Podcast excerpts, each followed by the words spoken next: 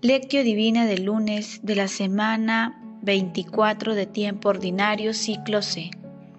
Santísimo nombre de María. Señor, no te molestes, no soy yo digno de que entres en mi casa, por eso no me he atrevido a venir personalmente. Pero basta una palabra tuya y mi criado quedará sano. San Lucas capítulo 7, versículo del 6 al 7. Oración inicial.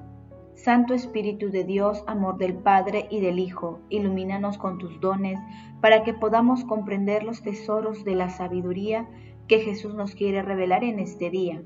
Otórganos la gracia para meditar los misterios de la palabra y revélanos sus más íntimos secretos.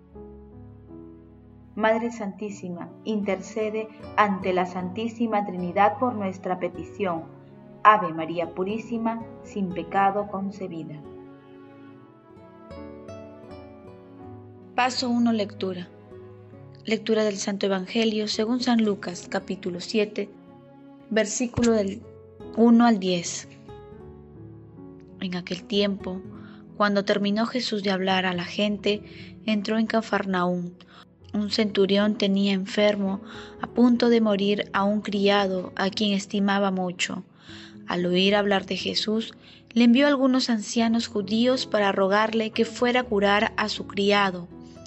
Ellos, presentándose a Jesús, le rogaban encarnecidamente, merece que se lo concedas, porque tiene afecto a nuestro pueblo y nos ha construido la sinagoga.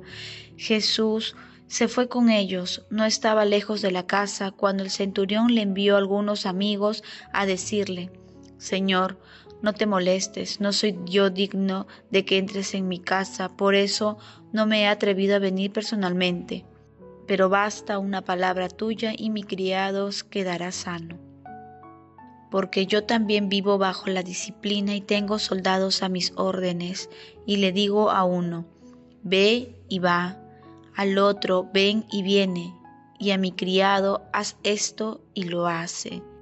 Al oír esto, Jesús se admiró de él y volviéndose a la gente que lo seguía, dijo, Les digo que ni en Israel he encontrado tanta fe.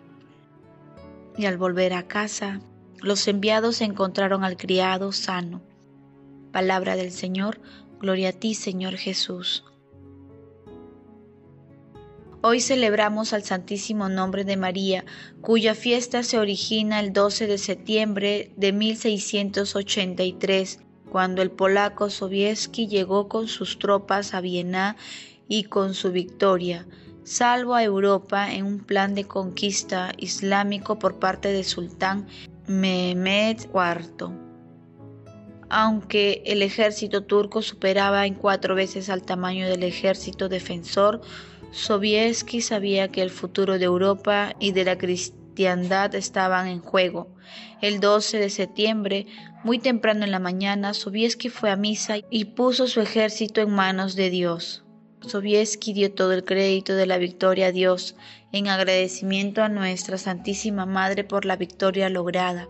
El Papa Inocencio XI extendió la fiesta del dulce nombre de María a la Iglesia Universal el 12 de septiembre. En el libro El secreto admirable del Santísimo Rosario, San Luis María Grignion de Montfort cuenta que la Virgen, llevando sobre el pecho la, la salutación angélica, escrita en letras de oro, se le apareció a Santa Matilde y le dijo, el nombre de María, que significa Señora de la Luz, indica que Dios me colmó de sabiduría y luz como astros brillantes para iluminar los cielos y la tierra. El texto de hoy relata un episodio protagonizado por Jesús en Cafarnaún, cuando recibe el mensaje de un centurión romano pidiéndole que cure a su siervo. Los centuriones pertenecían al imperio romano y tenían responsabilidades militares y políticas. Eran considerados paganos y los judíos creían que si interactuaban con ellos quedaban impuros.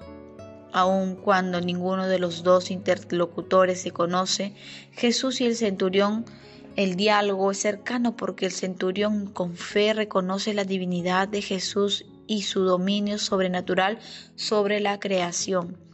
Y Jesús se queda admirado de la nobleza y humildad de este centurión y lo elogia diciendo que en ninguna persona de Israel había encontrado una fe tan grande y con su palabra eficaz Jesús acorta la distancia. Las palabras del centurión se han convertido en una de las más hermosas oraciones litúrgicas con que los fieles se reparan para comulgar. Señor, no soy digno de que entres en mi casa, pero una palabra tuya bastará para sanarme. Paso 2. Meditación. Queridos hermanos, ¿cuál es el mensaje que Jesús nos transmite a través de su palabra? Si tuviéramos esa fe inquebrantable del centurión en Jesús, es realmente admirable y nos llena de asombro. A la vez es un maravilloso ejemplo que debemos cultivar con nuestra plena disponibilidad de servicio y pidiendo al Espíritu Santo la gracia para alcanzar dicha fe. Es también una lección ya que a veces rechazamos a personas que no forman parte de nuestra comunidad e incluso de nuestro credo, pero que sin embargo son ejemplo de actitud y fe inquebrantable. Por ello, que la lectura de hoy sea un llamado para que confiemos nuestros planes a nuestro Señor Jesucristo y nos abandonemos en Él para conseguir la sanación de nuestro espíritu y la paz de nuestro corazón. Recordemos que la esencia de la fe es la humildad, aquella que nace en el reconocimiento de nuestra pequeñez ante la inmensidad de la bondad y el amor divino. Queridos hermanos, meditando la palabra de hoy, es conveniente que nos preguntemos cómo está nuestra confianza y fe en nuestro Señor Jesucristo. Que las respuestas a esta pregunta nos impulsen a confiar plenamente en Jesús, pidiendo la gracia de aumentar nuestra fe y liberarnos de la inseguridad. Jesús, María y José nos aman.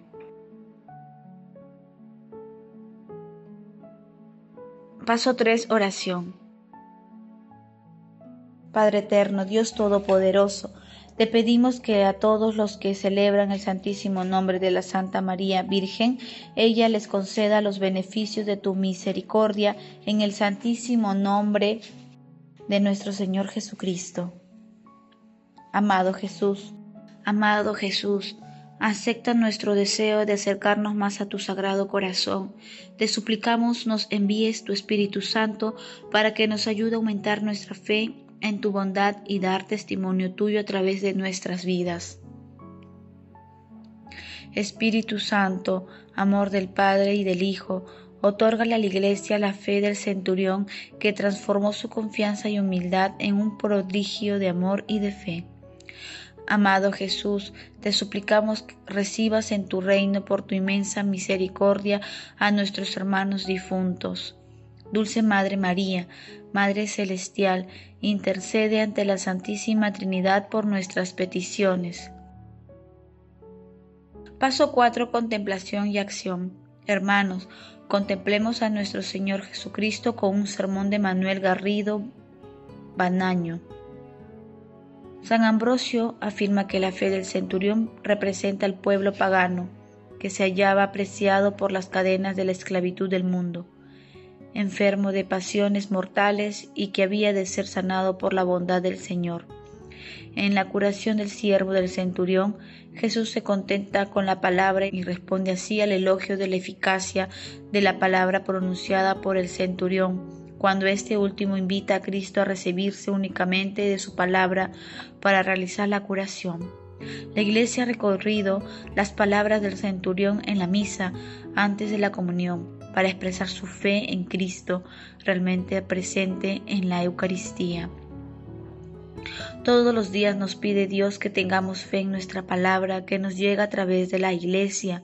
La fe lo ilumina todo con una nueva luz y manifiesta el plan divino sobre la entera vocación del hombre. Dice San León Magno, no es la sabiduría terrena la que descubre la fe, ni la opinión humana la que puede conseguirla. El mismo Hijo único del Padre es quien la ha enseñado y el Espíritu Santo quien la construye.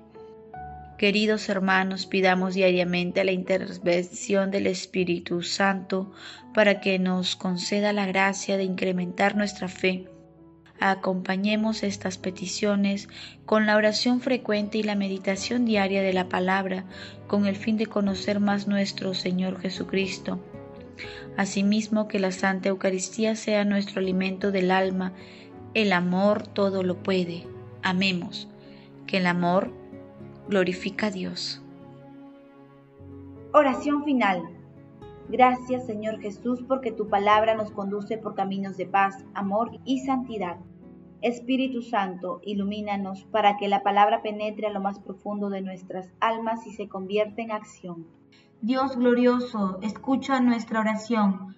Bendito seas por los siglos de los siglos. Madre Santísima, intercede ante la Santísima Trinidad por nuestra petición. Amén.